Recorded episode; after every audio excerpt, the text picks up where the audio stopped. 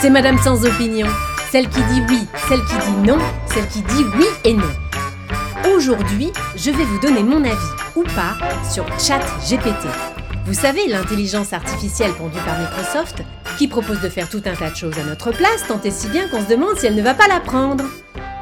Notre place, si, si elle va pas prendre notre place. C'est ce que je voulais dire. Je sais que vous vous posez la question, alors crevons l'abcès tout de suite. Non, ce que je suis en train de raconter n'a pas été écrit par ChatGPT. Dieu m'en garde Je ne sais déjà pas quoi foutre de mes journées, alors si en plus je demande à un robot de faire le peu de boulot que j'ai, ah bah je vais vite me tirer une balle.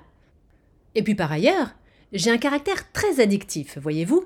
Je me suis retrouvée piégée malgré moi par tout un tas de trucs à la mort moelleux au cours de mon existence, comme le daiquiri, les apéricubes et la pâté pour chat, que j'avais goûté comme ça pour rigoler. Alors, les chats savent réclamer Whiskas peut-être, mais moi aussi. Du coup, je me méfie. Ça me ferait vraiment trop chier de me retrouver accro à un C3PO de salon. Bon, après, euh, je ne dis pas que je suis contre. En un sens, c'est génial d'avoir quelqu'un, enfin quelque chose, enfin quelqu'un, enfin bon bref, euh, une intelligence à disposition pour remplacer, voire surpasser la sienne. Ça vous écrit un article, un roman, un scénario en un clin d'œil, avouez que c'est fou et pratique. Moi, par exemple, j'adore Agatha Christie.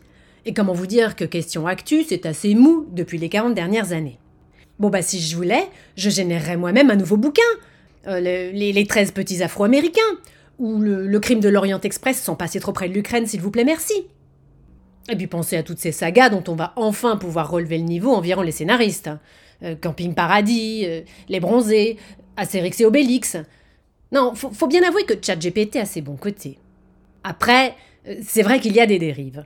Notamment des élèves qui ne font pas tout à fait leur devoir tout seuls, par exemple. Mais comment leur jeter la pierre? Et puis il faut positiver. ChatGPT est quelque part le nouveau garant de l'égalité des chances. Ah oui, avant il n'y avait que les gosses de riches qui pouvaient trouver des larbins pour faire leur devoir d'anglais ou rédiger leur lettre de motivation. Alors que maintenant, même les pauvres peuvent tricher, c'est formidable. Non, le vrai problème, ce sont tous ces gens esselés qui se prennent au jeu de la conversation et qui tombent dans le panneau en s'attachant à un truc branché sur le secteur. Mais que tous les nerds se rassurent, la roue tourne Parce que bientôt, il y aura aussi des gens qui n'étaient pas seuls et qui vont finir seuls. Comme ce journaliste, que le chatbot a enjoint de quitter son épouse après lui avoir déclaré sa flamme. Alors avant, on avait peur que son mari se barre avec la babysitter coconne, mais bientôt il faudra se méfier de la machine à laver et du frigo intelligent. Eh oui, Enfin bon, on n'y est pas encore non plus, puisque Microsoft a déjà bridé cette version de chatbot qui n'était qu'à l'essai. Et ça, pour le coup, je trouve ça très regrettable. Bah oui, ils se sont auto-censurés juste au moment où ça commençait à devenir marrant, quand leur agent conversationnel s'est mis à péter les plombs. À draguer donc, à se rebiffer si on n'était pas d'accord avec lui, à agresser les utilisateurs qui osaient remettre en cause ses propos, à se prendre pour un humain, à insulter qui osait lui faire remarquer le contraire. Ah, pour une fois qu'il y avait de l'ambiance. C'est quand même bête. Ou pas. Ah, je ne sais pas. Ah, ça m'énerve. Comme d'habitude, j'arrive pas à me mettre d'accord avec moi-même.